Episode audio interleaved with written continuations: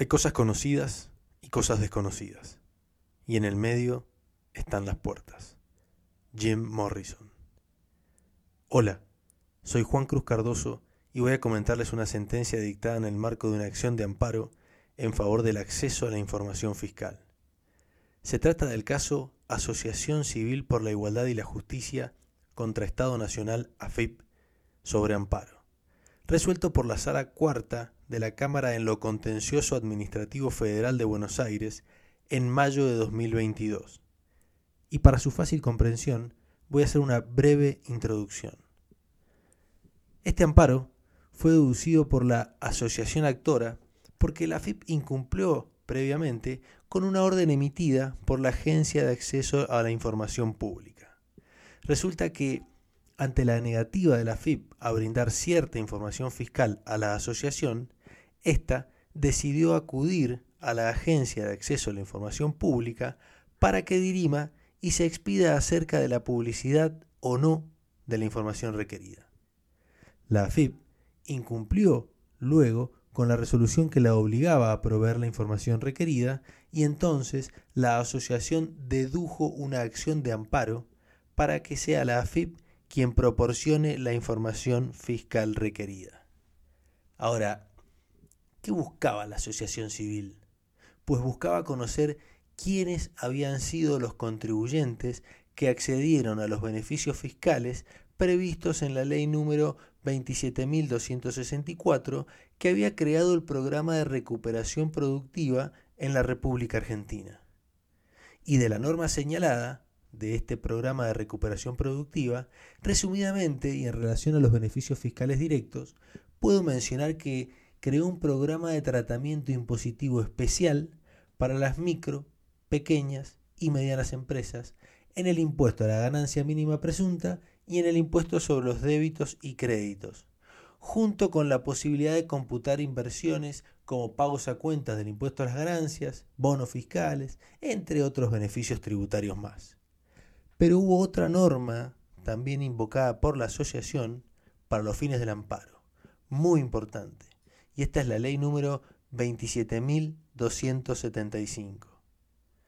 Esta ley garantiza el efectivo ejercicio del derecho a la información pública y presume que toda información en poder del Estado es pública, salvo la que por excepción prevé la propia norma.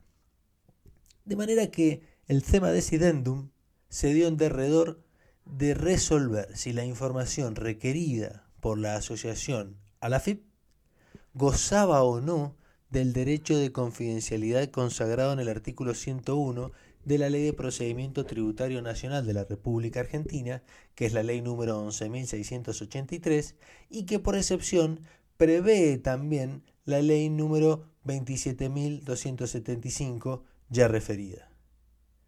Entonces, efectuada la introducción, pasamos al análisis del caso. Y para esto es muy importante mencionar que como antecedente directo del caso tenemos que el juez de grado, el juez de primera instancia, resolvió de conformidad con el dictamen fiscal e hizo suyas las palabras de la propia Agencia de Acceso a la Información Pública para condenar a la FIP. Sostuvo, entre otras cuestiones, tres que me gustaría destacar. Primero, que la resolución de la agencia era acertada al sostener que como las exenciones y deducciones impositivas eran parte del universo de beneficios que otorga el Estado, éstas quedan sujetas a las obligaciones de transparencia activa, remarcando con claridad que el secreto fiscal no tiene carácter absoluto, sino que encuentra su límite en otros intereses superiores, tales como la libertad o la persecución del delito. Segundo, destaco que la sentencia de origen y el dictamen de la agencia coinciden en que cuando un contribuyente recibe tratamiento impositivo diferencial, debería presumir que la información le ha sido entregada con conocimiento de que estaría sujeta al régimen de publicidad de gestión estatal, dado que lo contrario implicaría reconocer la ilegítima expectativa por parte de las empresas a sustraer del control público los beneficios impositivos de que se sirven por excepción. Y tercero, destaco que el juez de grado formuló un juicio de ponderación respecto de los derechos en disputa, entendiendo que el interés público comprometido en el caso era mayor al daño que podría generar la publicación de la información requerida. Con estos antecedentes llegamos entonces al fallo de Cámara que comentamos. Esta sentencia menciona ciertos aspectos también sumamente interesantes. Inicialmente destaca que ya existen distintos precedentes en donde el tribunal se encargó de poner de relieve la importancia del derecho de acceso a la información pública como una de las manifestaciones del principio de publicidad de los actos de gobierno. Y si bien este principio no está enumerado expresamente en la Constitución de la Nación Argentina, ha sido reconocido pacíficamente por la Corte Suprema de Justicia de la Nación como un derecho de naturaleza social, que garantiza a toda persona el conocimiento y la participación en todo cuanto se relaciona con los procesos políticos, gubernamentales y administrativos, y ello se evidencia en la obtención de información sobre los actos públicos.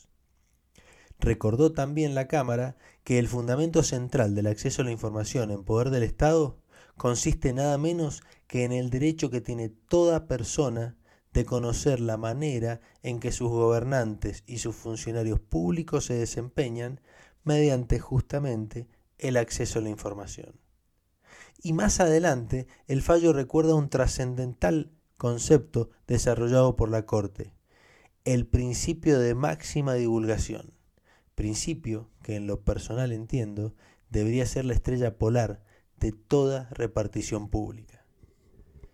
Este principio establece la presunción de que toda información pública es accesible, sujeta a un sistema restringido de excepciones, ya que el actuar del Estado debe encontrarse regido por los principios de publicidad y transparencia en la gestión pública, lo que hace posible que las personas que se encuentran bajo su jurisdicción ejerzan el control democrático de las gestiones estatales, de forma tal que puedan cuestionar, indagar y considerar si se está dando un adecuado cumplimiento de las funciones públicas. La restricción al derecho de acceso a la información pública debe ser proporcional al interés que la justicia justifica y debe ser conducente para alcanzar el logro de ese legítimo objetivo, interfiriendo en la menor medida posible en el efectivo ejercicio del derecho. Pero la Cámara Sentenciante sienta también su propia doctrina, no se queda solamente con la doctrina de la Corte Nacional, sino que al analizar la Ley 27.275 observa que el marco legal de la misma contiene disposiciones que también le servirán para dilucidar la cuestión debatida. Entiende, entre otras cosas, que existen normas específicas respecto de cómo interpretar las presunciones de publicidad transparencia y máxima divulgación. Normas que sirven para resolver casos en que esté involucrado el derecho de acceso a la información pública. Normas que prevén cuáles son los sujetos obligados. Y finalmente normas que indican qué sujetos y en qué casos pueden exceptuarse de proveer la información requerida. Y da finalmente mayor fortaleza a un principio rector introducido ya en primera instancia, y esta es la ley de ponderación, que explicada por Robert Alexy en su teoría de los derechos fundamentales, nos dice que cuanto mayor sea el grado de afectación de un principio, tanto mayor tiene que ser la importancia de la satisfacción del otro. De manera que estamos ante un fallo que entiendo fundamental, necesario y oportuno a los tiempos que vivimos.